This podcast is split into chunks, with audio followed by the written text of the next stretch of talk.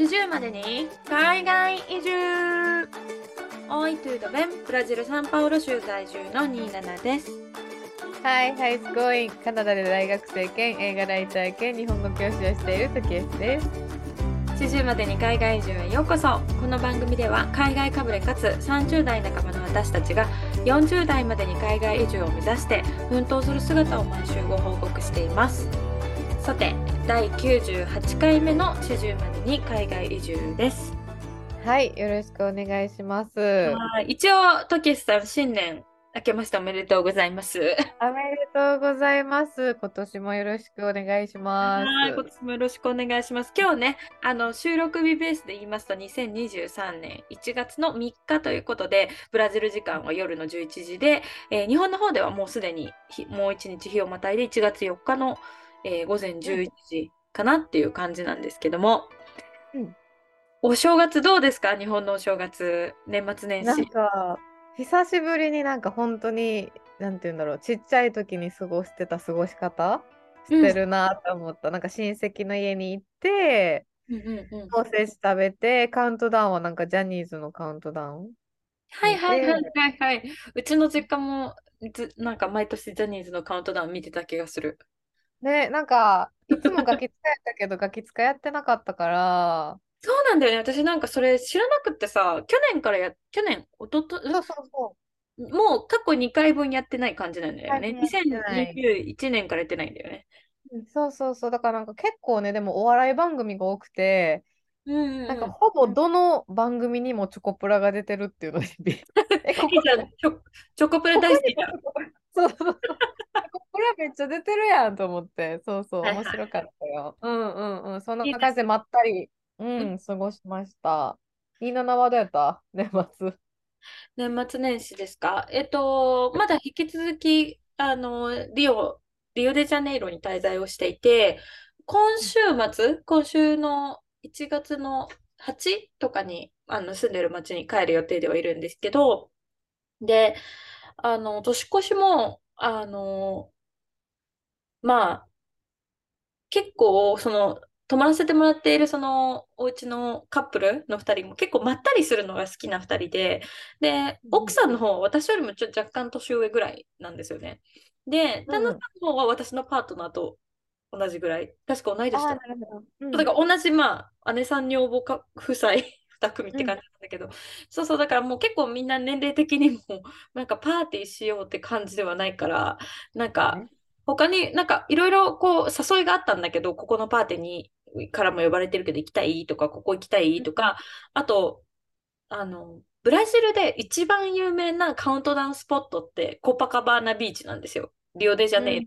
うん。なんや。うん。そうそう、ニューヨークの、あのタイムズスクエアのカウントダウンみたいな感じで、結構ブラジル中から人がコパカバーナに集まって、めっちゃ花火とか上げて、もうなんか夕一日中ずっとその日はもうビーチがフル、満、満、なんあ、か、そうなんや。えそうそうそーう。でもう夕方ぐらいからずっと人がいて、もうあとなんか多分ステージとかあってずっと多分音楽とかもやってるし、多分 DJ とかもやって、で、深夜になるとこう花火が上がるみたいな感じ。うんうんで、すごい、あの、ね、カウントダウンのスポットとしては、すごいコパカバーナ有名なんですけど、なんかそこに行くのもなっていう話にもなって、なんならもう、なんか前日からどこにも行きたくないよねっていう話になって、スーパーなるほどね。みたいな。はいはいはいはいあのはい日本と違ってね、そうそう、これはそうなんですけど、日本と違って、やっぱ海外って、年末年始はあの日本みたいにお正月がない国が多いので、大体みんな30日とかまで働いて、普通に2日から仕事みたいな多分会社が多いと思うんですけど、スーパーとかもやっぱブラジルとかも31日の午前中で閉まるって感じかな、多分。うんうんで、えっと、1日は休みだけど、2日から普通にやってるみたいな感じだったんだけど、そうなんや。結構早くじゃあ、オープンすんねんな。うん。そう、だからでも、そう、絶対スーパー混むからって言って、ちょっと早めに買い出しだけして、うん。男性陣だけで買い出しに行ってもらって、で、もうその、ね、カウントダウンの土日は一歩も外に出ないまま、あの、年を越して たって感じでした。で、まあ、リラックスできるよね、そっちの方が。人いっぱいのとこでやっぱカウントダウンって、まあ、にぎわうけどさ、すすごいけど。それもね、まあ、私も20代の頃はクラブでカウントダウンみたいなのも行ってみれば、なんかこう有名な神社のとこに行ってカウントダウンとかもやったりとかさ、いろいろね、バーでやったりとかいろいろやったけど、なんかようやくこういう形に落ち着いたのねっていう感じなんですけど。まあだから、そう、ゆったり夜ご飯食べて、何食べたんだっけ？覚えてない。え、なんなんか食べたんだよね。なんか作ってもらったんだよ。忘れちゃってるところがひどいね。なんか食べて、で、えっと、ブラジルって年越しの時にみんなふあの真っ白の服着るんですよ。あ、そうなんや。柄もない全身真っ白の服を着て、で、下着は新しいのをつけるって言って、で、年越しの時にシャンパンで乾杯するみたいな。伝統があるんで、なんか一応シャンパンは買って、一応白い服と新しい下着をもう着てたんで、まあご飯食べた後もう一回みんなシャワー浴びて、まあ11時半ぐらいにみんな準備が終わって、えー、で、年越し、じゃあそろそろ年越しだねってなったら、あのまあ今、前からお伝えしている通り、私、お友達のその豪邸のマンションの最上階のもう本当、屋上がめちゃくちゃ広いんですよ。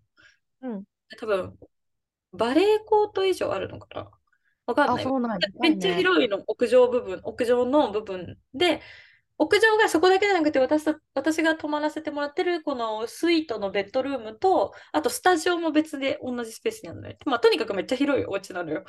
で、うん、そのベラン上の屋上から花火が、えっと、見れるって言われてでその泊まってるアパあのマンションの前にあの、バッハジ地中、多重化、地中化みたいな湖があるのね。まあ、それがそのまま、あの、川で海につながってるんだけど、その反対側がペン、前も言ったんですけど、ペニンスラっていうリオデジャネイロで多分一番富裕層がいるところ、ペニン、ペニン、ペニンシュラみたいな名前の、ペニンシュラ、うん、ペニンシュラ、一生言えないんだけど なんかそこ、そこが、なんかなんだろう、離れ小島みたいになってんの。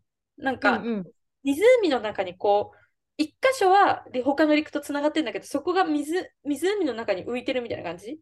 言ってる。えー、あ、そうなんや。だから多分防犯的にも、あの景観、景色もすごいいいから、多分そこがすごい高級コンドミニアムの一体になってるのね。うんうんうん。で、その湖の反対側のそのコンドミニアムから花火が見れるって言われてたんだけど、まあ、もちろんめっちゃ上がったんだけどさ、そもそもその私たちが住んでる、いるこのアパートも花火を上げるのよ。でさ、そうそうそう。で、その花火がさ、本当今自分がこの立ってる屋上の横のビルから上がるから、あ、そうなんや。めっちゃ近かったの。えー、なんか近いっていうかもう、ま、真ん前ってかもう目の前で爆発してる感じてか音もすごいし火の粉じゃないけどなんか何？なんかカスみたいなの落ちてくるぐらい近くて。はいな。え、それってあれなんかちゃんとした人があげてるそれかなんかアマチュアの人が上げてるわ。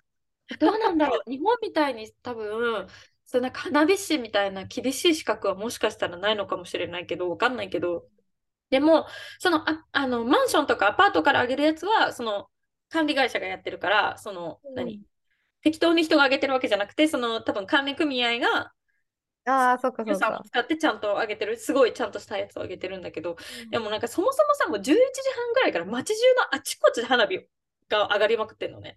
で、なんか今、そう、今住んでるところがさ、その目の前の大きな池、池っていうかもう本当琵琶湖なのかぐらいのでめっちゃでかい湖があって、その反対側にそのペニンシュラの島があって、で、なんか奥の方になんかいくつか街が見えるのね。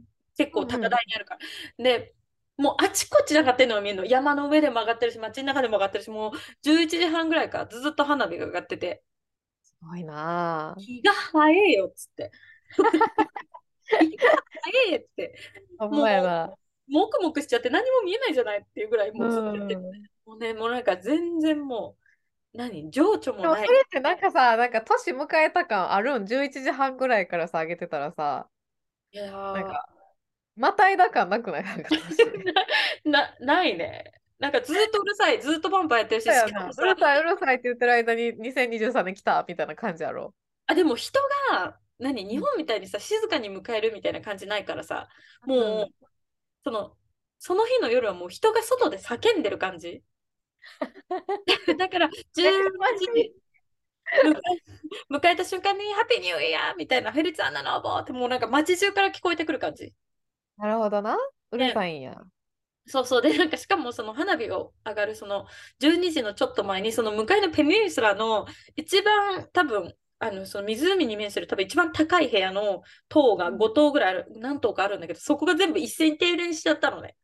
うんうんうん、わざとなのか、わざとじゃないのかわかんないんだけど、停電してて。で、その中にいる人たちがいろいろこうなんか、何？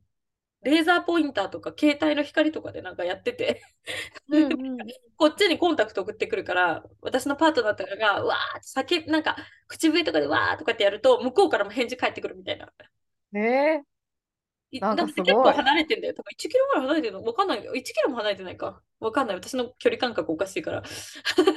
まあそんなー、感じで。日本じゃ考えられへんよな。日本やと警察だったよな、なんかそんなんしたらそうそう、本当そう、だからもうパーティーって感じの年越しでしたね。で、まあシャンパン飲んで、はい。で、ちょっとその後、またもうちょっとお酒飲んで寝たって感じでした。うんよかった、リラックスできた感じで。そうね、花なんか、そう、まあ、本当に仲いい、そのね、カップルと2人、2組で4、4人だけで、周りにそのなんか人がいない。やっぱブラジルで外で人がいっぱいいるところにいると、その荷物とか気にしなきゃいけないじゃないですか。携帯取られないかなとか、危なくないかなっていうのを常に気にしなきゃいけないから、やっぱそういうのもないし、なんか好きな時にクーラーの効いた部屋の中に戻って、あ、こっち夏だからね、今。あ、そっかそっか。で、好きな時に、なんかお酒飲んでるけどトイレ行かなきゃとかもさ、心配しなくていいじゃない？うん、うん、確かに確かに。だからすごい、あの、カンファタボーに年越しをうんし、はい。素晴らしい。なんかそれぞれの感じやな、なんかほんまに。全然違うよな、国が違えばさ、年越しの本当に違う。でもやっぱりね、毎年毎年そうなんだけど、やっぱこの時期はね、日本のお正月が羨ましくてしょうがないんですよ。うんわかる。私もでもそれのために帰ってきたみたいなもんやからだ。ねえ、やっぱさ、年末年始は日本いいよね、一番ね。なんか去年の年越しが、なんかそのラテン系の人らに呼ばれたパーティーに行って、あ、そうじゃん。そうそうそう、なんかサルサとか踊って、なんかバチャート踊ってみたいな感じで、楽しかったけど、これ20代やったらもっと楽しかったのになぜか疲れてる自分がいて、いや、もう早く帰りたい、早く帰りたいみたいになっわかる。その時にすごいなんか日本の正月おせち食べたり、なんかその初売り行って、なんか好きな服買ってとか、懐かしい、やりたいやりたいと思ってたのを、それを、まあ、今年全部できたから よかったと思って。いいな、もうほんとさ、おせちの写真とか見てると羨ましくてしょうがなくて、お雑煮とか。お雑煮な、美味しいよな。いや、もうほんと羨ましくて。で、なんかやっぱ、日本にいるとさ、そんなにさ、紅白歌合戦とかさ、なんか別にそんな気にしないと思うんだけどさ、いないとがぜ見たいわけ。わかるめっちゃわかる。うちも紅白いつも見てなかったのに、今年は見た。まあ好きなバンド出てたのもあるけど。あ、そうなんだね。いや、なんかうんさ、ニュースとかさ、前、なんかいろんなツイッターとかのさ、なんかトレンドワードとかだけで情報を見てさ、うわ、見たいわーって思っちゃうもんね、やっぱ紅白うん、そうやんな。なんか、でもいいよ、なんかそのなんか何年かぶりに日本のなんかそういうのを感じると、うんなんか日本の良さみたいなの、なんか日本にいる時には感じんかった日本の良さみたいなのがすごい伝わってきた。はいはいうんうん。いやだからうん次、今年？2023年からに24年の時のカウントダウンはできたら日本がいいなってちょっと思うんだけどね、私も。そうやんな。なんか、どうなんねやろな、コロナとかがさ、緩和されていったらいいけど。そうね、それコロナも大きいし、あとは、その、結局さ、冬に日本に帰るとさ、冬服持っていかなきゃいけないじゃん。うん。で、冬服が、やっぱブラジルにずっと住んでると、その冬服がすごい手薄になるのよ。はいはいはいはい日。本夏服しか着ないじゃん。一うん。年通して。なんか寒い時もパーカーホールとかそのレベルしかしないし、うん。コートとかを着るタイミングがないからさ、結局冬に日本に帰っちゃうと新しく冬服を買わなきゃいけなくて、でうん。もそれって日本でしか着ないみたいなことになっちゃうのよ。で、なんかそれちうん。ょっとな、めんどくさいなっていうので、荷物も増えるしなとか考えたり、それがあるよな。そう、それがね、めんどくさいなっていうのと、やっぱどうしてもクリスマスは多分こっちで過ごした方が良くなるから、そうすると、うん。まあ、25日までこっちにいて、まあ、26日から31日までの間に日本に飛ぶみたいなうん。感そうね。そうそうそう。だけどそのクリスマスとの兼ね合いを考えたりとか、うんと思うと、まあなんか春から夏にかけて行った方が楽っちゃ楽だけど、まあでも日本のお正月はいいよなとか思いながら。なんか、あれかもね、なんか次帰った時にさ、なんかそのおせち入れる、あれなんていうんやっけ？補なんとか充みたいな。お重みたいな？ち買って帰箱。って、玉手箱。なんか、うん。うん、それ詰めたら日本の感じが出ると思う。なんかうちもなんかそれすごい考えた。将来的に、まあ、うん。海外拠点にするとして、頻繁に正月帰れへんかったとしたら、うんそのおせちの箱買って帰って、はいはい。海外で 自分で日本のお正月自分でやろうかとえらい、えらい、すごい、ちゃんとしてる。思ったよ。うん、そうそなんかね、意外とサンパウロはね、あの、居酒屋さんとかがあったり、日系のおう。うん店が結構あるから、注文しようと思えば、おせち注文できるんだけど、あ、そうなんや。結局、あの、義理の両親は多分そういうの、全く多分おせちの食べ物何一つ食べれないと思うのね。うん。魚が好きじゃないし、多分なんかあの、伊達巻きぐらいしか食べれないと思うの。ああ、そうか。美味しいわ、だって巻きでも。そうそう。だから多分、あ数の子とかも食べれないじゃん。だうからそうするとさ、ん。私とパートナーで食べることになるけどさ、多分おせちは外国人にはレベルが高すぎて、で、う結局ん。私一人で食べるのかって思うと、ちょっとなんか勇気が出なくて注文できなかったのよ。そうやな。確かにな。そうやな、そうやな。そうなの。うん。難しいよね。であ、ちなみにさ、これ、まあよくある話なんだけどさ、この話去年もしたっけ？実家のお雑煮どんなん？みたいな話したっけ？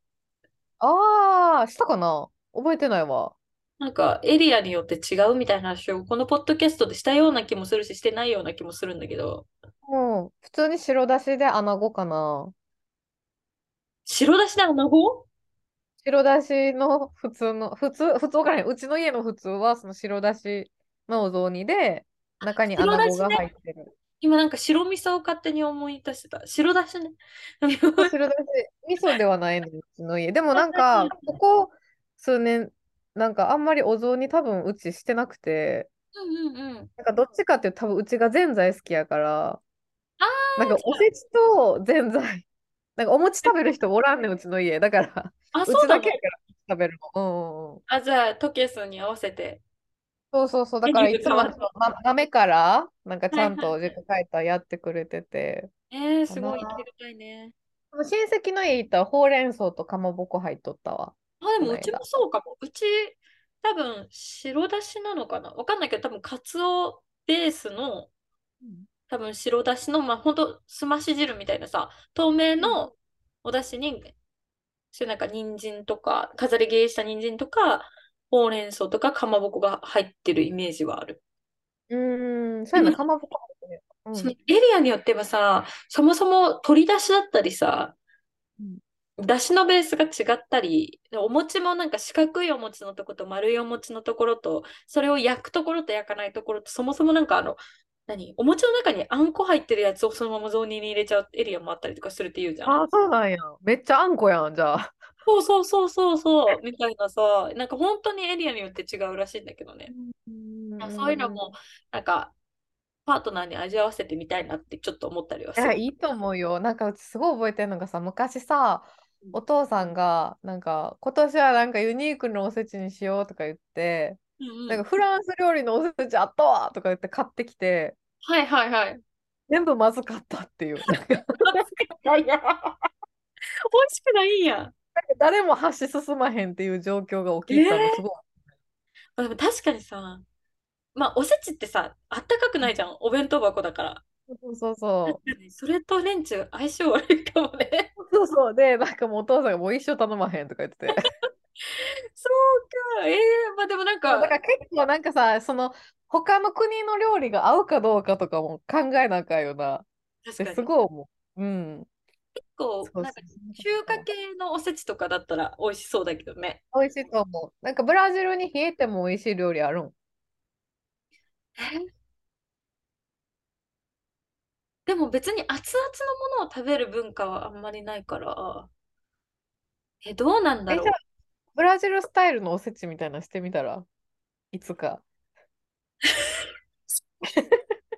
だけどさ、それはもうだから煮豆が手錠だみたいなことでしょ？そうそうそう。パスタ食べるんじゃん。そうね。でもそれもただブラジルのご飯をただお弁当箱に詰めるみたいな。なんかファラーファの、ファラーファじゃない、あのなんか、あの、交尾、あの、うん。ヒール？うヒールん。ヒール？ヒール？あの葉っぱ？キールじゃない？え？ケールだ。ケール？うんうんうんうんうん。あのブラジルってさ、あのケールをほんとなんか細かく千切りみたいに切ったやつを油で素揚げしたやつとか食べるの結構。あ、そうなんや。体にそうで悪いな、なんか。あげても。そうそう油でギットギトやから。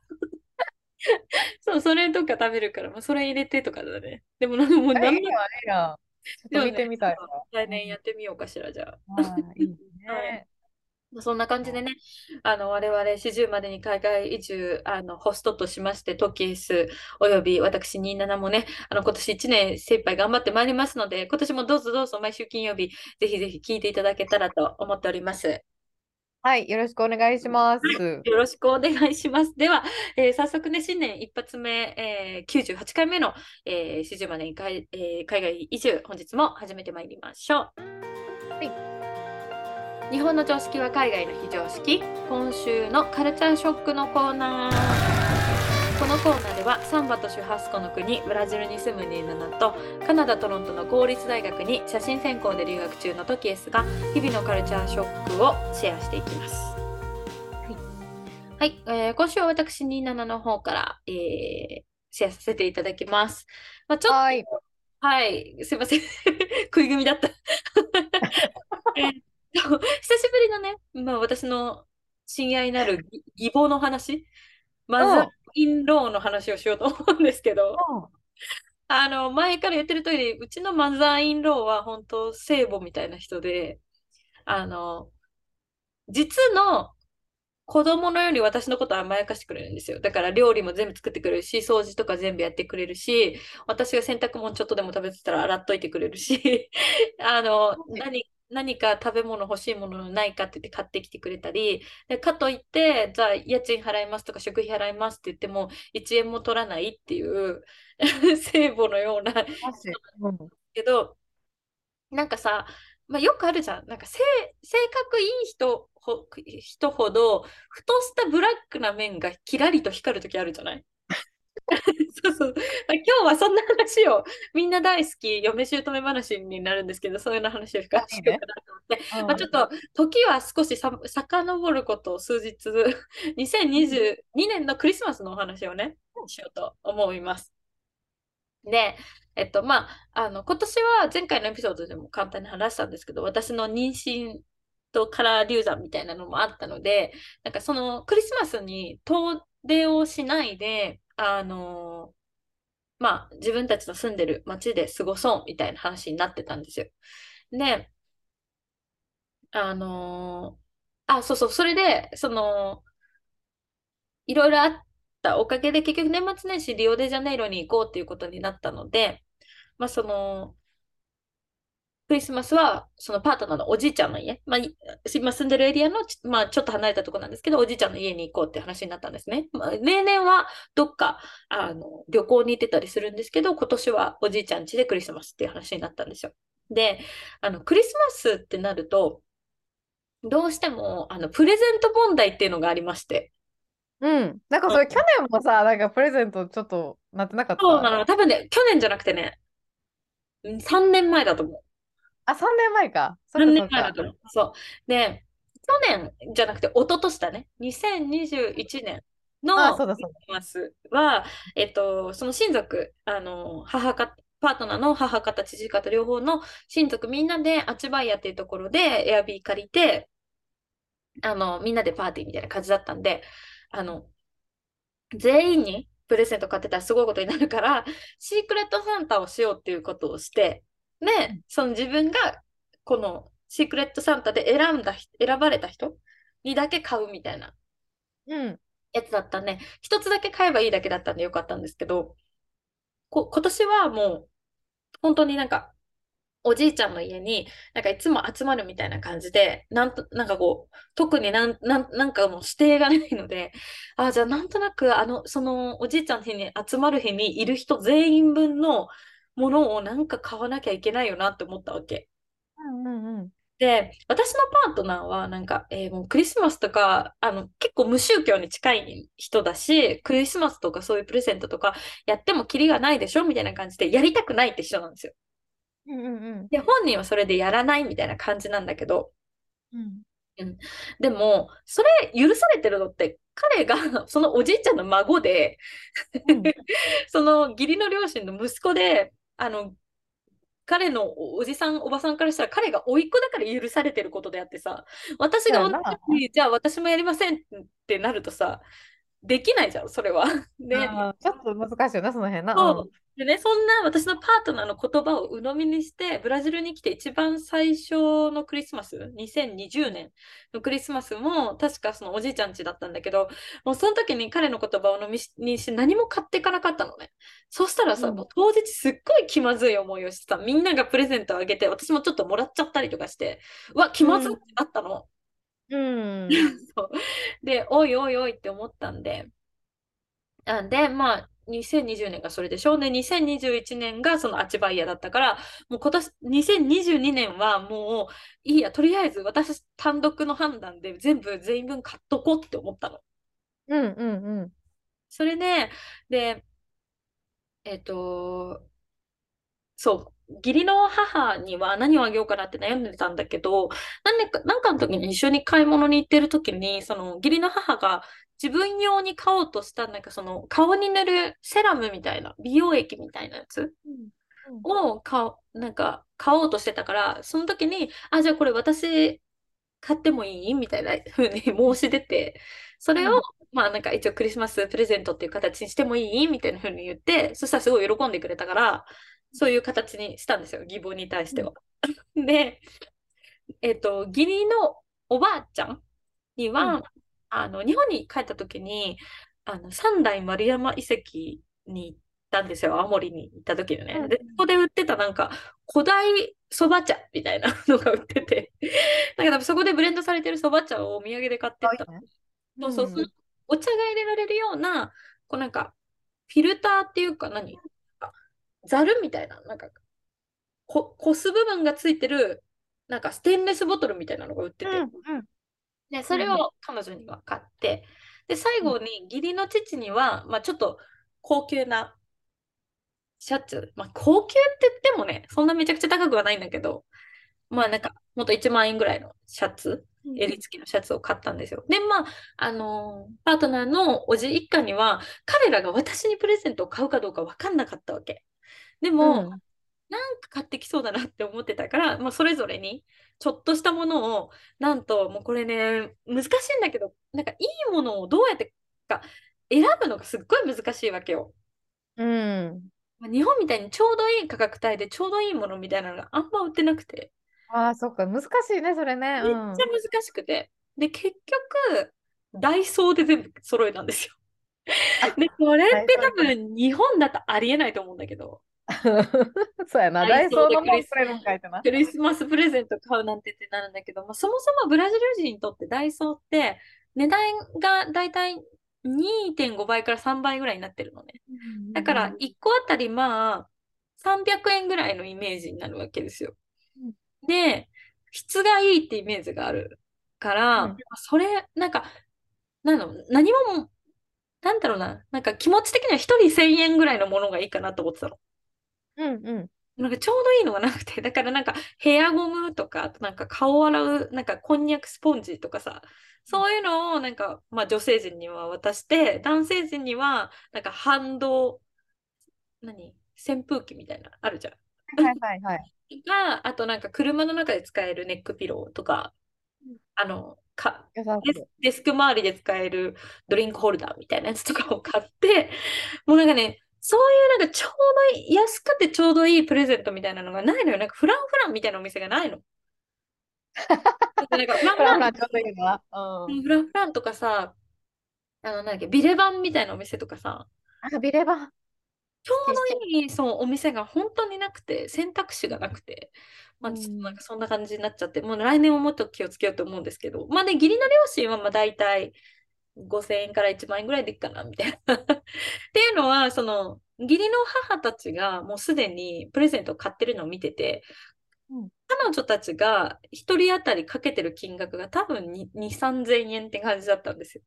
うんうんうん。そう、だから、私がそれよりオーバーするのもなっていうのもあったんで、はいはい。難しいな。そのおじ一家に関してはね。だからその半額ぐらいにしてて、その実際の私の義理両親とおばあちゃんに関しては、その彼らが出してる金額よりも2倍ぐらいの値段になるようにした方が日頃の感謝が表せるかなみたいなうん。のとかもあって、そっちはちゃんとしたものを買おうみたいな。で、まあ、そのうん。おじ一家の方はもうネタ品、ネタ的なもんでいいかみたいな感じだうんった。まあで、まあ、とりあえずいろいろ全部買いましたと。で、全部購入して、あの、で、その時、もう私のパートナー全然手伝ってくれないから、家にいてゲームやってて、私、まあ一人でショッピングモールで買い物して、で、義理の両親がちょうど教会にミサに行ってて、ミサ帰りに迎えに来てくれたのね。で、うんうん。もうそのついでに夜ご飯食べて帰ろうかってなって パートナーにうんは、私が何かバーガー、ハンバーガーがなんか買ってくことになったから、じゃあ夜ごうん。飯食べようって言って食べてて、パってこう、義理の母が私のその買ったものたちを見たときに、一個の紙袋を指さして、もうなんかすごい勢いで、これ誰宛てのプレゼントなの？みたいな風に言われたの。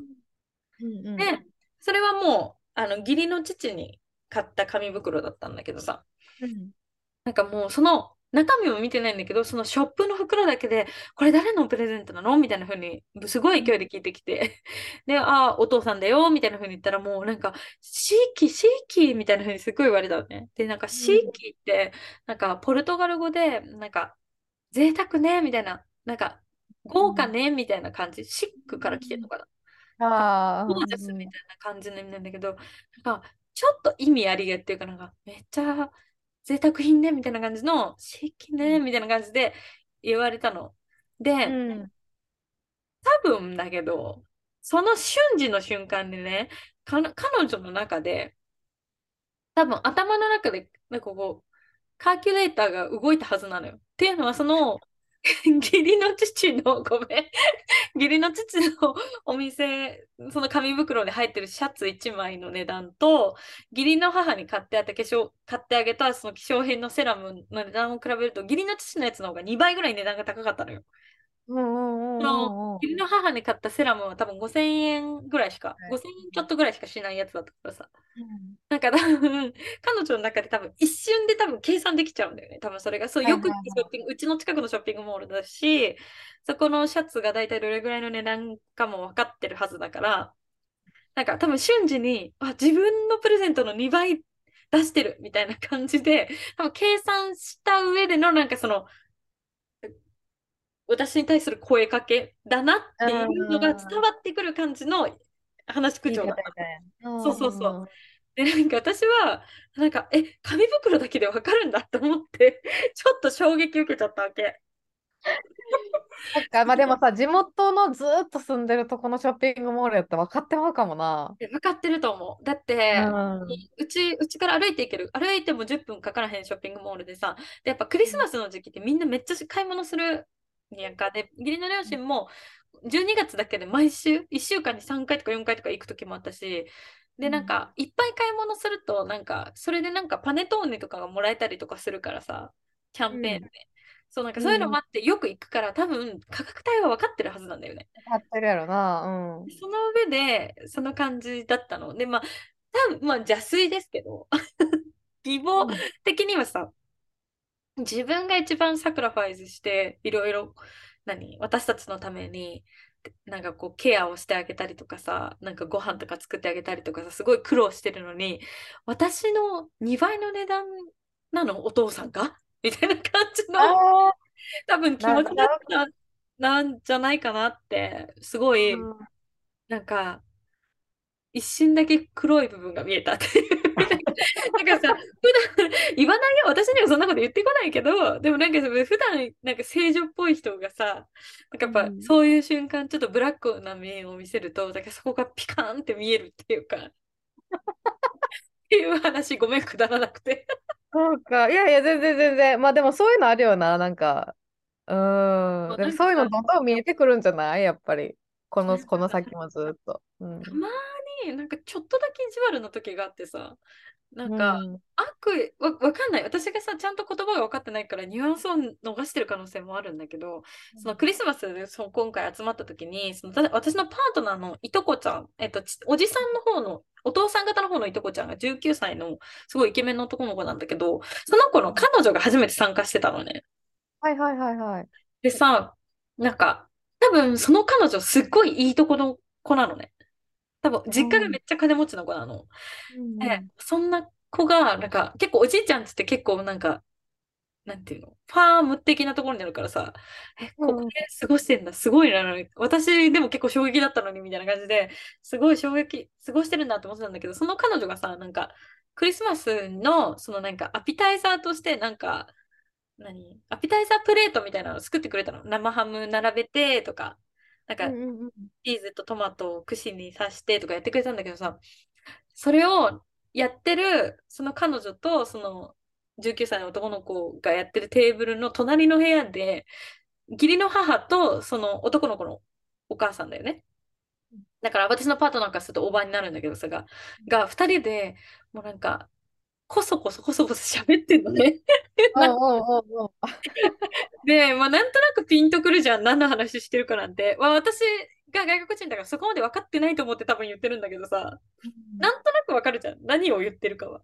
うんうんうで、なんか。急に話しかけられて、その、私は何も言わずに洗い物をしてたんだけど、うんえみんななーって言われて、まあ、あのチーズいくらだと思う？とか言われて、う わ え、もうやるの？義理、なんかその嫁姑問題みたいなやつ、もうやんの？みたいなおばさん。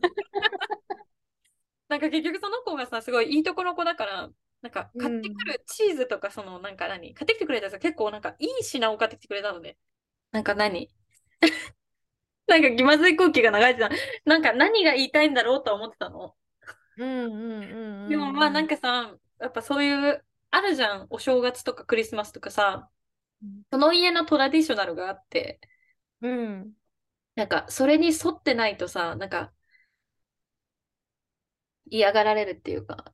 なんか新しいものをこう取り入れるみたいなのがなんかむず難しいんやろうなってなんかその27の普段のエピソードとかも聞いてて思うけどやっぱりさなんか食とかもさもうこれこれ。が美味しいっていうのがあるからなんかそういう新しいものとか。に対してのなんか壁があるんやろうなって思う。うん。本当にそうだと思う。本当にそううんだと思う。だから、私も最初はそういうなんかクリスマスとか、なんかみんなで集まった時に、何か作って持ってった方がいいかなとかさ、考えてたんうんだけど、なんか何回かやって、あ、全うん然歓迎されてないわって思ったの。うん 一番顕著だったのが、なんか、そのおじいちゃん家で一回その照り焼きピザを振る舞おうと思って、ピザの生地自体はお父さんが作ってるから、その焼くときに、じゃあ今度は私の照り焼きピザの番ねって言って作って食べてもらおうと思ったんだけどさ、もううん手をつけようとしないわけ。ね、それ辛いねんけど、それされたら。で、結構辛かった。てか、なんかそもそも出してくれ、なんか私のターンに回してくれないの。その。大体義理の父がピザ作る、まあ大人数の時とかは、なんか大体生地をさ、5個とか6個とか作るのね、玉を。うん。でそれを広げて、で、すあのソース塗ってってやって釜に入れるみたいな流れがあるんだけど、やっぱさ、みんなお腹空いてたらさ、最初の1、2、3ラウンドぐらいでバーって食べちゃうじゃん。食べちゃうね。うん。そうで、なんか5ラウンドぐらい目ぐらいになると、もうみんなお腹いっぱいでそんな食べないんだけど、なんかそこまで私のターンをくれなかったの。はいはいはいはいはい。で、実際できた時には、もう私のパートナーとその19歳の子しか食べてくれないとかあったり、あ、そっか。他、なんかそれ、それはでも、その義理の両親の家族だけじゃなくて、パートナーの友達にも同じように、照り焼きチキンピザをやったことがあったのね。で、その時うんうんうんも、ほぼ、ほとんどの子が手つけなかった。多分、え、得体の知れないやろな、なんか。そう、手食べたくないみたいな。そう。うんでもさ、照り焼きチキンなんてめっちゃわかりやすい味じゃん。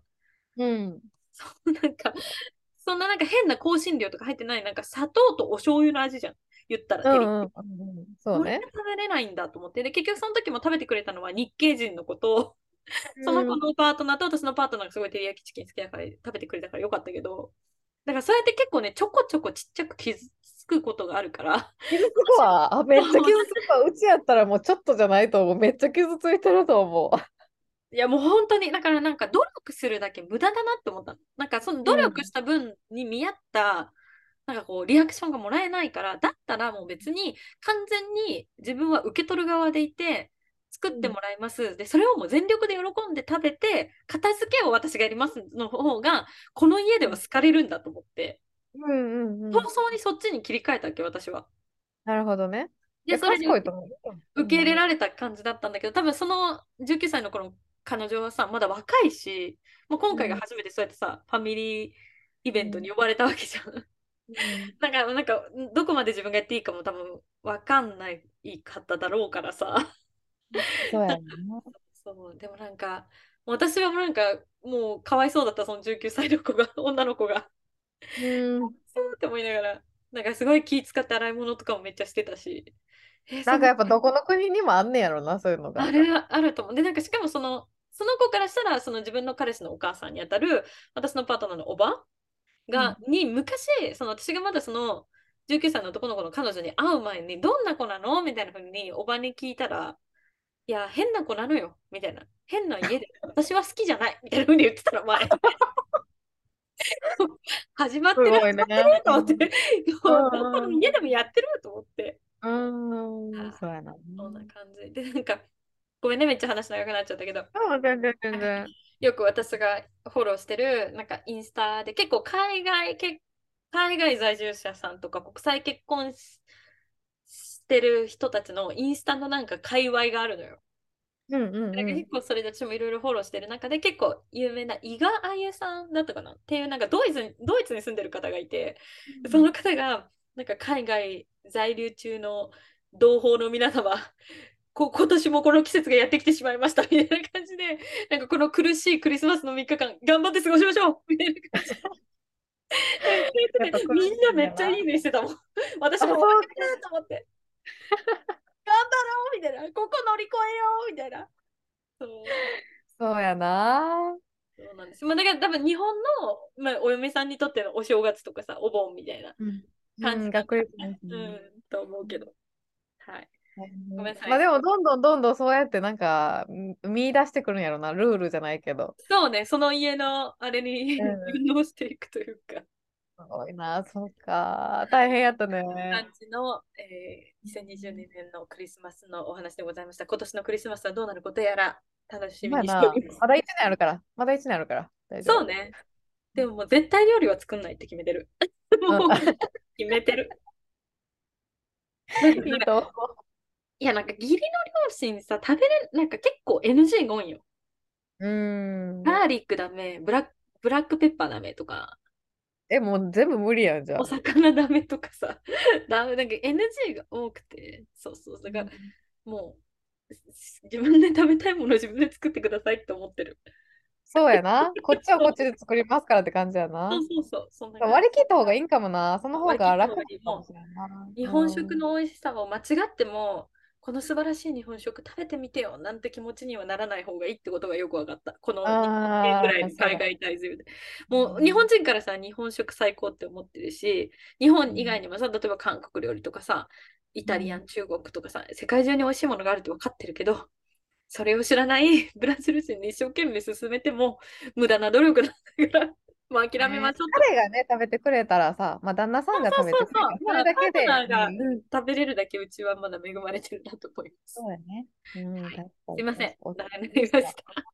うん、うん、大変やったね。また聞きたいわ、来年もどうなったのか。そうね、このクリスマスシリーズ。うん、どうなることやるだから。どんどんどんどん進化していくやろな、ニーノナが。そうよ、だんだん発言権がでかくなるはずだからね。な感じで。はい、次、トキエスの、えーと、今週のカルチャーショックお願いします。はい。まあ、今週何があったっていうこともないんですけど、普通に本当にまったりして仕事してっていう感じで、まあ、今回帰国して改めて思ったことみたいなのをシェアできたらなと思うんですけど、うん。まあ、その東京にいる間はまあ全力で友達に、まあ、すごい本当に2時間だけとか、1時間だけとか友達に会いに行って仕事もしたりとかいろいろして、で、こっち帰ってきてからはもう本当に姪っ子と遊んだり、まあ、お姉ちゃんのケアしたりとか、あとはもううさぎ、そのベノムともうずっとまったり、まったり過ごして。もうで、今やお母さんとお父さんの犬になっちゃ、犬じゃないや、うさぎになっちゃったベノ ベノムね。そうそうそう。だから、まあでもすごい可愛がってくれてすごいありがたいなっていう本当ね。感じ。なんか置いていって、なんか最初置いていってなんかすごい辛かったし、なんか連れて行きたいという気持ちが全然消えんかったんやけど、まあ、毎回こうやって帰国しするたびに、うん。うんなんか親がすごい話しかけてるのとか見て、うんなんか、うん、なんか良かったなって。うんちょうどさ、弟10個下やねんけど、弟がもう家出て一人暮らし始めたから、ちょうどもう二人きりになってるし、なんかそこにね、うさぎがぴょんっておるだけで、なんか癒しになってるからよかったかなって、そうそうそう、すごい思って。でも、そこはもう割り切って、もう実家のうさぎになったって思おうと思って、そうね。うん。それで実家に帰ってきた時は全力で遊ぼうって感じだけど、やっぱり、うん。なんかもう覚えてないのかなって思うけど、なんかやっぱ覚えてるのか、うんすごいなんかベッドとか布団の中とか入ってくるし、えー、かわいいね。可愛くてさ、でも一回も噛まれたことないの、何しても。うんうんうん。だからすごい優しいうさぎと思って、優しうん。い、可愛い、ベノムと思って。で思って、まあそういう感じでもあったりして、まあその来週にはもうトロントやねんけど、やっぱりなんか、うん、日本に帰ってきて、やっぱり正月、年末年始って結構やっぱダラダラするものというかさ、うん。なんかね、正月っていう言葉があるぐらい、やっぱみんなダラダラして過ごすんやけど、やっぱりうん、ダラダラするの苦手やなって、また改めて実感してさ、うん。なんか、12月31日とかも朝5時から働いて、で、その後 そうそう。で、その後、まあ、そのおばあちゃんとかと合流して、まあ、まったりカフェしたりとか、親戚の家行っておせち、おせちの準備したりとか、いろいろあったんやけど、なんかやっぱみんなさ、なんかもうゆっくりしとき、テレビ見とき、みたいな感じやってんけど、いや、なんか、このままダラダラして過ごすのすごい嫌と思って、うん。で、その、私のお父さんの妹、うん。私のおばが、すごいミニチュアを10年以上、もっとかな？なんか結構習ってて、ミニチュア作りみたいな。へえー、すごいね。そうそう、だからその、やってみようと思って、ミニチュア作ってみたいと思って、だから、12月31日に2022年で初めての体験しようと思って、最後の初体験しよ はいはいはいはい。う。作ったら、まあ、楽しくてさ、うんもともとそういう作ったりするの好き、ピアスとか作るの好きやし、ネイルとかで細かいアートするの好きやったからそう、だよね。うんもうずっと触ってて、で、なんか、私で絶対できひん、それ。あほんまに？うんなんか結構親戚とかにもさ、なんかうずっと触ってんなって言われて。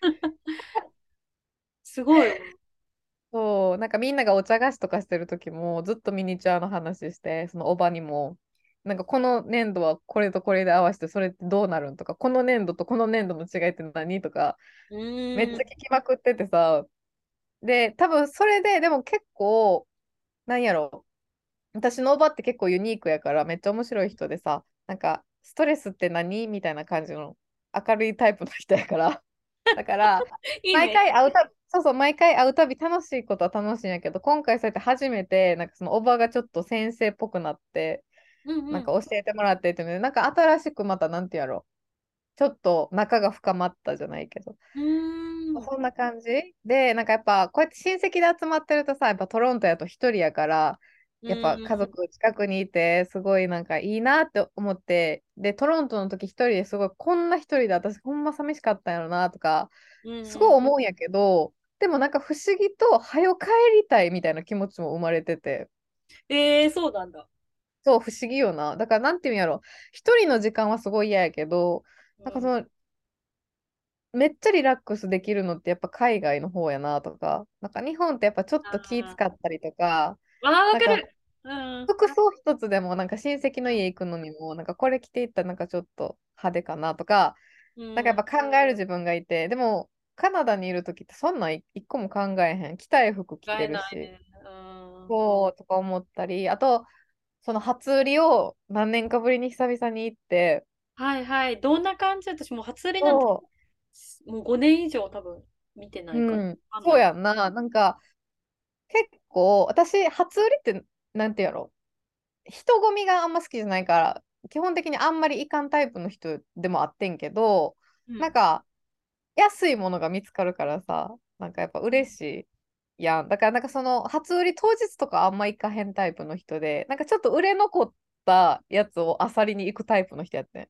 何日かな後に。るほどね。なるほどね。うん。そうで、福袋も全然買わんタイプで。うん。うん、で、なんかまあ今回はでも、その親戚の家の近くにすごいでっかいショッピングモールがあって、1日から空いてるっていうのがあったから、なんかちょっと初売り行ってみようと思って行って、で、私なんか読み方合ってるか分からんけど、ハレー ?H-A-R-E っていうブランド知り、存じ上げません。であんねんけど、これうん。19歳の時に付き合ってた彼がめっちゃ好きやって、そのうん時付き合ってたうん彼氏がずっと着てたブランド。だからまあ言うたら10代のブランドやねんけど。そこの服がさ、めっちゃ可愛い、可愛いっていうかもううち好み。なんか変な形とか、なんかうん一着一着デザインが違いますとか、へやっぱそうえ。いう感じでさ、で、なん。か、わかるで、なんか10代の子が来そうやけど、うちもう35やけど、だから多分日本におったら行ってない。多分買いに行ってない。でもも海外に行くしとかいろいろ思った時に、あ、うん。なんかやっぱこの服一目惚れしたし、試着してみたいとか思って、うんうん。で、行って、やっぱりその接客してくれる子もまた若いねん。あ、そうなんだ。若い若い人なんよ。それでなんかやっぱメンズが多分基本的に、多分メンズのアイテムが多くて、レディーうん。スがちょっとみたいな店やから、うん。男の人やねん、接客してくれるのが。ああ、そうなんだ。うん。そうで、なんか、もう、でも最近の人ってさ、なんかやっぱ化粧もしてる男の人でも。ええそうなんだ。アイメイク？なんかアイラインとか引いてて、ジャニーズとかさ、韓国系の男の子みたいだよね。そうそうそう、なんかやっぱモード系の服やから、なんかそういう感じ、なんはい。か結構鋭いラインとか入れてる人が多くてさ、もう、うん。で、なんかやっぱ、めっちゃ若い子いっぱいおるのか恥ずかしいとか思ったけど、まあ、でも欲しいしと思って試着して、うん。で、なんか、こういうのも久々やった。なんかすごい。で、でもなんか日本、なんて言ったらなんか説明難しいけど、日本に多分ずーっとおったら買わなさそうな服。を、一回海外に住んでもうてるし、基本海外に住むって思ってるからか。なんか、いいや、買おうっていう気持ちがやっぱでかくなったっはいはいはい。ていうのがあって、なんかその気づきとかも楽しかったし、うんうんうん。なんかその接客の感じもめっちゃ日本やなと思った。なんか 丁寧だよね。丁寧。めっちゃ丁寧。なんかそのうん色違いがあって、なんか真っ黒と、まあ、うん色結構ついてるやつとあって、で、その結構派手なやつの方がうちは好きやったから、はいはいはい。でもなんか長く着るのとか考えちゃうね。この今後長く着るんやったら黒の方がいいかなとかさ、うん、確かにね。黒だとね。そうそう。で、なんか黒着て、で、その後、うん、やっぱりなと思って、で、うん。明るい色に着替えた時に、なんか、試着室パッて開けてん。なんかあんまりコンコンってこんなと思ったから、パッて開けたらさ、めっちゃ人おって、恥ずかしいと思って閉めたら、すぐ来て、店はいはい。失礼しますみたいな、いかがですかみたいな。男の人がいて、できる。ほんで。なんか、あ、すいませんって、なんかちょっと試着してみたんですけど、この服と、こっちの黒やったら、どっちの方が今、私が着てるコートに合いますかねみたいな。はいはい。言ったら、なんか、ああ、どっちも合うと思いますけど、やっぱこっちでもいいと思いますよ。全然喧嘩しないと思いますしね。ってなんかこのコートとこのインナーは喧嘩しないと思いますとか言ってて、やっぱ言葉がさ、だってボキャブラリーがさ、アパうん。レルと思って、なんか、確かに、それ出てこうへんわ。喧嘩、喧嘩は出て。こうへんね。うん。で、なんか試着終わって、で、じゃあこれくださいみたいな感じで言ったら、もうすでになんか未開封の、あの同じ服がもう袋に、なんていうの、買い物袋みたいなのに入れて、どこにかかってそういうのとかもなんか日本やってうんうん。そう、すごいなんか、で、結構日本を満喫して、うん。で、なんやろ、なんてやろな、なんか説明超難しいねんけど、なんか日本に帰ってくると、そういうのありがたみやけど、うん。ずっといたいんかなと思ったらそうじゃないなって改めて気づいたような、今回。ああ、はいはいはい、なるほどね。ずっといたいなと思ったらそうじゃなくて、こうやってたまに多分帰ってくるから、うん。なんかこれってすごいな、あれってすごいなって思ってるけど、うん。うん、なんか例えば日本のご飯美味しいなとか安いなとかトイレなとかさ、より綺麗だよね。うん。すごい思うけど、やっぱどっかに帰りたくなる自分がおってさ。どっか、あ、海外に帰りたいってことね。うん、そう。で、なんか、これ、うちもう20代の時からやってる、正直。20代で2013年に初めてワーホリ行って、うん。で、ほんで帰ってきて、またオーストラリア行って、帰ってきて、ドイツ行ってとかさ、帰ってきて、カナダ行ってってやってるやんか。うんうんうん。なんか、ってことは、もうやっぱり海外拠点にした方がいいんやって思ってさ。ああ、そうなんだ。改めて気づいたっていう感じ？海外拠点で一時帰国たくさんするっていう生活が、やっぱり合ってるんやなっていうのを今回帰国して改めて思った。まあ、また気持ちけど。うん、気持ち変わるかもしれへんけどってことね。うん、そうそうそう。っていうのはすごい感じた帰国やったなって、もは正直ほんまに早く帰りたい、今。え、そうなんだ。え、それはちょっと意外かも。だってなんか前回さ、夏に帰った時はさ、なんか、うん、もう日本に行った方がいいのかなみたいな気持ちでちょっと揺れ、揺れ動いてる感じだったじゃん。うんうんうん。かまた今回日本に戻った時にそういう気持ちになるのかなと思ってたけど、意外と戻りたいって気持ちになったんだね。不思議だね、でもそうなるとね。不思議。なんかあれがでかかった、多分アバターの前回のエピソードの。確かに。正直あれがでかかった。なんかもし、多分今回帰ってもっとイベントがあって、夏の時みたいにインタビューってってなって、多分、あ、日本帰ってきたなって多分なってたけど、うんうん、ごめんなさい。ちょっと聞いて聞いてる方もしかしたらちょっと今途切れ途切れになっちゃってるかもしれないんで話しておくと、まあ、この間、前回のエピソードで、トケスが話してくれたアバター2のジャパンプレミアで、あの、あった出来事を前回のエピソードで話してるので、ぜひ聞いていただきたいんですが、まあ、そのこともあって、な夏の時はね、いろいろトケースもいろいろインタビューとかしたけど、それよりも今回数も少なかったし、そういうアバターのこともあって、やっぱ日本にいない方がいいかなってなったってことだよね。そうそうそう、なったかな。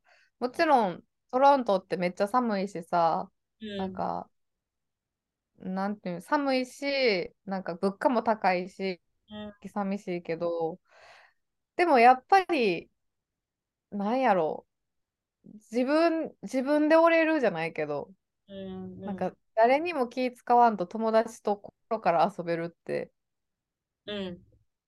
が、外だけかなとか、その、いや、それめっちゃ思う。うん、なんか私も夏に、去年の夏に日本に帰った時にすごい思ったのはさ、やっぱ友達と遊んでても、あ、なんかこの発言海外かぶれって思われてないかなとか、なんかこの服装浮いてないかなとかさ、あとなんか、なんだろう、国際恋愛とか国際結婚に対してどういうふうに思われてるかなとかさ、なんか見えない裏側の気持ちみたいなの邪推しちゃうし、なんかやっぱ難しかった。すごく疲れたっていうのもあって、で、なんかこう、自分らしくいられないっていうのはまさにそうで、なんかもう、ブラジルにいたら誰も誰のことも気にしてないからさ、でも本当自分らしくいれるし、それこそさっき言ってた時ケの服装のことだってそうで、日本にいたらこういう服着なきゃいけないよねっていう。だから日本で着る服とブラジルで服着るっても、着る服って全く違うのよ。で、日本で着る服をブラジルも、うん、そう、着て、着るチャンスがない。そんなの誰も着てないっていうか、そういうくすみカラーとかさ、暗めの色とかさ、うん、逆に変に浮くし、めちゃくちゃ、うん、暑いのに変にこう肌を隠すよしたり、ゆったりするような、そうする方が、なんか変に目立っちゃう。から浮いてみて、うん、なんかカラフルで、なんかもう太ってようが、もう足が短く太かろうが足出してタンクトップで歩いてる方が馴染むんだよね、その国に。だから、なんかこっちにいる方が自分の服装もそこまで気にせずに楽な格好でいられるし、そのトキスがさっき言ったみたいに今後海外に住むしなっていうことを想定して、私も前回日本に帰った時に洋服とか買って、多分日本に住んでたこと頃だったら絶対買わなかったような、なんか父カカだっけ？まあ、とにかくね、その父カカっていうところとかで、私一気になんかそのカラフルな服とか買ったのよ。あ、父かか知ってるで。知ってる？なんか結構さ、なんかアジアンテイストな服とかいっぱい売ってるところなんだけどさ、そうなんか父カカっていうその堂本剛が着てそうななんか派手派手の、うんとか買ってさ、でも自分の実家の母にはさ、こんなんどこで着んの？とか言われるんやけど、でも、まあ、ブラジルだったらもう着てるイメージが湧く、うん。湧くみたいな。そうそう、だからそういう服ばっかまあり確かに。そう買って帰ってね。うん。うん、やっぱ変わるような買うものとかも変わってくるしさ。変わる変わる。本当にそうだと思で、なんか今回思ったのは、いつもの海外行くときより、なんかもっと、なんていうの、生活た向こうで生活するためのものをすごい買った。例えば卵焼き器とか、う。ああ、そうなんだ。フライパン？そう、フライパン買ったりとか、前までせんかったような、なんか、普通にいつ日本に帰ってくるか分からへんしっていうのがあったから、はいはいはいはい。あんまり物を買っていかん、なんていうの、食品とか、その消耗品とかすごい買ってたけど、はいはいはいはい。長くいること前提になんか結構買い物したなと思って。あ、本当に？あとは何買ったの？たい焼き器。なんでよ。なんでよ。たい焼き食べたいね。なんかな、トロントに一個たい焼き売ってるとこあるんやけど、めっちゃ高いねん。あ、そうなんだ。で、なんかそ高いし、なんかあんまり美味しそうじゃない、なかったから、えなんか自ー分で作ればいいやんと思って、たい焼き器買ってん。すごーい。あとはそのミニチュアのキット、ミニチュアやっぱりせっかく始めたから続けたいなと思って、はいはいはい。うん、なんか時間の空いた時にミニチュア作ってうん。やりたいなって。な、なんかほんで、今年の目標の一つがそのファンエキスポっていう、去年、あの、その、ストレンジャーシングスのキャストが来たりとかしたイベントで、なんか出店したい、マーケット出店したいっていうのが目標があるから、おー。ミニチュアでなんかそういうのも作れたらいいんかなとかうんうん思って、まあそういうのキットとかいろいろ買ったりとかしてるから、なんかほんまに長く居座る気で今回結構買い物した。本当にね、なんかその買うに買って帰るものがさ、そのす覚悟と比例するよね。このす国のるするする。ほんまにそう。めっちゃわかる。もう私もやっぱ、うん、ごめんね。いいよいいよ、どうぞ。ブラジルに住むっていう覚悟がで、できればできるほど、じゃあ調理器具でこういうのが欲しいとか、なんか、うん何？ホットプレートが欲しいとかさ、焼き、なんかお肉の薄切りが手に入らないから、もう業務用のミートスライサーが欲しいとかさ、そういうものを次買って帰ろうみたいな、あるからね。うん、わあかる。るよね。る。なるよね。そう、だって、ただ数年おるだけやったら多分に、例えば1年だけおるとかやったら卵焼き器とか買ってない正直。もうフライパンでいいやってなってるけど、そうだよね。うん。なんか今後も多分トロントに住むって思ってて、今後もじゃあそのフライパンで適当に作った卵焼き食べたいかなって思ったら、いや、普通にちゃんとしただし巻き食べたいなとか。すごい、ちゃんとしてる。そうそうそう。うなんかやっぱ形って大事やのよ。なんかいつも思うけど。ごあ飯とか盛り付けの時とか。テンション上がる形が綺麗かったら。ー確かにね、それはそうかも。うんで、なんか実家とかにある、なんか昔の食器とか、はいはいはい。急須とか、まだ使えそうなものとか持っていこうって思った。はいはい実家ってさ、そういうのいっぱいあるよね。なんか何かでもらって、結婚式の引き物でもらったさ、すごい良さげな、なんか、茶器だけど一切使ってないやつ。古いんだけど一回使ってないみたいなのあるよね。そう、なんかしかもさ、うちらの多分年齢の人とかになってくくると、多分分からんけど、例えばうちのうん母方のおばあちゃんが亡くなって、で、実家がそのままになってる。はいはいはいはいはい。なんか売る準備せなあかんから、いろいろ中のものをなんかあの処分せなあかんねんけど、うんうんうん。多分すごいいろいろいい食器とか、うん。布団とか持って帰りたいけど、それはさすがに無理やから、ねえ、布団も、日本のいい布団持って帰りたいよね。そう、だからなんかいろいろそういうのも、そういうなんていうの、声掛けとかも、なんかどう？とか、その実家開くんやけどとか、ここもう人住んでないねんけどとか、うん。そういうのが結構増えたかもしれへん。親戚の人とかと話してても。ええそうか、そうか。もうなんかお店閉じてもうたからどう？とか、なんかここのこういうの余ってるけど、靴下とかいらん？とかさ、めっちゃ言われええる。うん。のが増えたなと思って、そういうのが。もうなんか無限に持っていけたらいいのにね。いや、それめっちゃ思うで。私そそれ同じ品をさ、海外で買うんおうと思うとめちゃくちゃ高いわけじゃん。そうそうそうそこれを無限に、なんか、無限に入れられる箱があればとか思っちゃうよね。う。いや、思う。なんかどこでもドアって思う。いやもうほんとどこでもドアあったら、規制も楽っちゃ楽よ、本当に。楽、楽、めっちゃ楽、めっちゃいい。どこでもドアほんま欲しいってすごいめっちゃ思った、今回。そうだよはい、ね。まあそういう感じでした。今回の帰国では、その夏の帰国では日本帰ってもいいかながあったけど、今回の帰国では、まあ、結構もうトロントに長期いる覚悟で、うんうんうんなんか買い物したりとかいろいろ、なんか来年来、来年じゃないや、今年もやっぱ仕事とかもトロントで仕事したいしとかいう気持ちが結構増えたかな。なるほどですね。ちなみにじゃうんあ次、帰、今日本にしょいるでしょ？来週トロントに戻るわけじゃん？その次はどれぐらいのスパンで考えてるの、ま、やっぱまた夏に日本に帰ろうかなって感じ？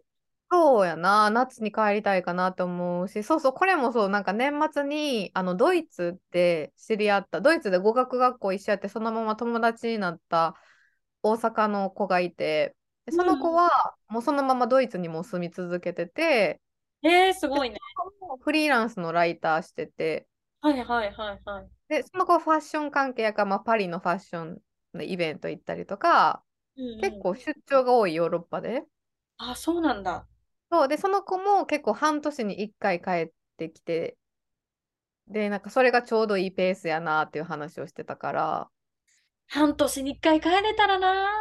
うん、それがやっぱ一番いい。家族にもやっぱ定期的に会えるし、でもさ、半年に一回さ、実家に帰ってたらさ、東京に住んでんのと変わんないよね。そうそう変わらんと思うねん。そうだよね。なんならさ、東京にいる時よりもさ、帰省してる時間が長くなんないい？や、長くなる。そうそうそう。うそう。うん。だからそれができたらいいなと思って、でもそうするにはやっぱお金貯めなあかんなとか、そうね。そうねす。ごい考えたっていう、うん、感じです。そうね。確かに。うわあ、でも年に、もう一回でいいから、年に一回でいいから帰省できたらいいよね。そうね、確かに。私は本当はだから本当にあのイーロン・マスクさんが早くなんかそのみなんか何？ロケットみたいなのを開発して、ブラジルから日本まで乗り、あの乗り換えなしで10時間ぐらいで行けるようになることをなる未来を実現してくれることを祈ってる。いや、ほんまそうやで。なんか飛行機の新幹線バージョンみたいなな、なんかちょっと早めの飛行機そう。欲しい。もうやっぱさ乗りつ、乗り換えがあるっていうのとやっぱさ30時間っていうのがでかいんよねやっぱ。でかいな。そうこれ私30はでかいな。でかいのよ。だからこれバンクーバーに住んでたら多分もっと頻繁に帰ってたと思う。うん、でもやっぱ遠いよね。ブラジル。遠い。遠いね。だってカナダでさ、14時間ぐらいやけど、それでも遠いなってやっぱ思うもそうだよね。ん。そう。うん。だからブラジルって考えたら遠いな。かけ、かけ2ぐらいあるから。そうや、やけに はい。遠いな。うん。ありがとうございました。はい、ありがとうございました。はい。じゃあ次のコーナーです。はい。映画ライタートキエスによるおすすめ映画紹介。このコーナーでは映画ライターである私とケースが独断と偏見によるおすすめ映画についてご紹介していきます。お願いします。はい、えっと、結構前、さ最近のエピソードで紹介したディズニーの実写版の美女と野獣。まあ、それで野獣役を務めたダン・ススティーブンスっていう俳優さんがいるんですけど、その俳優さんと、それでも恋するバルセロナとかに出てるレベッカ・ホールっていう女優さんはいがカップルを演じる映画を、まあ、今回ご紹介できたらと思うんですけど、これ結構ね、なんかリリアルというか、なんていうの？うん。あすごいなんか恋愛とか、うん。なんか結婚について考えさせられた一本になってて。で、えっと、まあ、タイトルが結婚まで1%。結婚まで1%。はい。うん。で、舞台はニューヨークのブルックリンで、おしゃれ？おしゃれだよね。で、ダン・ススティーブン、あ、ごめん、ダン・スティーブンス演じるウィルとレベッカ・ホール演じるアンナ。この2人はお互い初恋うんで、そのまま長く付き合ってるカップルはいはい。いう感じ。うん、で、関係も順調。だから、お互いが初めての、なんていうの、彼氏で彼女でずーっと続いてるっていう感じで、で、うん。アンナが30歳の誕生日を迎えた時に、まあ、うん。ウィルは、まあ、もう30代に突入するしっていうので、プロポーズの準備、まあ、そろそろ結婚とかも視野に入れようみたいな感じになって、プロポーズの準備とかをしてて、うんうん。そんな時に、アンナの弟が、あの、ゲイのカップルやねんけど、うん。なんかその弟カップルと、なんか、まあ4人で食事をしてた時に、そのアンナの弟のボーイフレンドから、うん。なんかお互いしか知らなくて、本当にそれでいいのって酔っ払って聞かれたことが原因で、2はいはい。人の中で、ほんまにお互いしか知らんだけで、このまま結婚してええんかみたいな疑問が頭に浮かび始めるっていうストーリーで、なるほど。で、まあ、しかも結婚も意識し始めてたから、そのうんウィルとアンナはその次のステップ、その彼氏、彼女からまあ婚約者じゃないけど、そういうステップに進む前に、うんお互い公認で別の相手とセックスして、うんなんかお互いの愛、ほんまの愛なのかどうかっていうのを確かめるっていうことに、なんていうの、確かめようとするんですけど、なるほどなるほど。でもこれなんか普通のオープンリレーションシップってわけじゃなくて、うん。気持ちはお互いだけ。体の関係だけを別の人としてみるはいはいはい。っていう決意をするんです。で、まあ、これがすごいのがさ、このウィルとアンナがさ、その、うんじゃあ、ちょっと別の人ともやってみようみたいな話になった時に、うんなんか、セックスする相手を一緒に探しに行くんですよ、バー、バーとかに。すごっ。すごいよな。で、なんかお互い、なんか友達っていう体でうん。バーに行って、で、はいはい。やっぱりアンナがやっぱスムーズに見見つけちゃうんですよ。女の子の方が。ああ、なるほどね。そう。で、まあ、バーの中でアンナが別の男の人とイチャイチャしてるのを見見て、ウィルが結構ショック受けるシーンとかもあって。自分が進めておきつつも。そう。で、まあ、ウィルは、あ、そうそう、ほんでアンナはそのウィルに許可を得て、その男性とベッドインすることになるんやけど、はいはい。そのアンナがバーで出会った男の人の家に行って、まあ、そういう風に発展する前にアンナがトイレにちょっとトイレ行ってくるわって言ってトイレ行ってそこでウィルに最終確認すんねん。なんか本当にいいのみたいな。うん。で、そんなん、なんていうの、ウィルもウィルって多分どっかで自分もなんか他の女の人と経験してみたいみたいな興味心もあるし、はいはいはい。で、なんか自分の気持ちを正直に伝えて、せっかくの2人の試みを台無しにしてしまうんじゃないかっていう感情もあるし、うん。変な見栄もあるから、いいよって言っちゃうね。本当はいいよって思ってないってこと？思ってないのよ、多分。そおの、なんか、うん見た感じ。で、うん。なんやろ。一人の相手、なんていうの、最近ってさ、やっぱ一人の相手じゃなくて、複数と関係もそういうオープンリレーションシップってやっぱ海外におると結構聞いたりとか、日本でもうん。結構最近聞いたりとかする言葉やけど、うん。なんやこの2人のやりとり、このウィルとアンナのやりとりとか見てて、果たして自分がどんな関係が自分に合ってるのかとか、うん。自分にとって恋愛とか結婚って何なんやろみたいな、すっごい考えさせられた一本で、うんでもこれちょっとカップルで見たら危険。あ、映画本当？うん、カップルでは見ない方がいい映画かなっていう感じやってんけど、まあその、なんていうの、一人の人とずっと関係を築いていくみたいな昔の考えがどんどんどんどんなくなっていくこの世の中で見るにはいい映画なのかなとは思ったので、まあまあぜひぜひ見てもらえたらと思います。そうね。で逆にじゃあちょっとさ、マンネリ化してるカップルさんはいいんじゃない？見てみたら。ああ、そうかも。うん。こう別々に見た方がいいでも多分。なんか、別々なんかこのれカップル別れてまうやろなみたいな映画やなと思ってん。なんか最初の印象な、そのエンドロール流れてる時に考えたのは、うん。カップルで見たらこれやばいなとか、すごい思あ、った。そうなんだ、そうなんだ。うんうんうんうん。結末まあその。彼とマンネリ化してますとか、彼女とマンネリ化してますっていう人が一人ずつなんか別別別々で見見たらいいと思う。あ、かなんか彼、彼女がいる男の子が好きな女の子がその彼におすすめしたりとかすればいいんじゃない？ああ、怖っ。今なかなか最ない、なかなか最低なこと言ったね。めっちゃ怖かった今。急になんか最高みたいなこと言っちゃった。はい、すいません。えっと、皆様ぜひ、えっと、結婚まで1%うんですね。ぜひ見てみてはいかがでしょうか。はい。ということで、えー2023年一発目の、えー、四十まで2回外事はここまでとなります。えー感想、質問、ご意見の受付先は27トキエス at gmail.com までお待ちしております。ぜひよろしくお願いします。お願いします。では皆さん2023年も何卒何卒よろしくお願いいたします。来週金曜日朝8時にまたお会いしましょう。ポンフィナルセマナ。バグウィークエンことよろド。ことや、ことやろ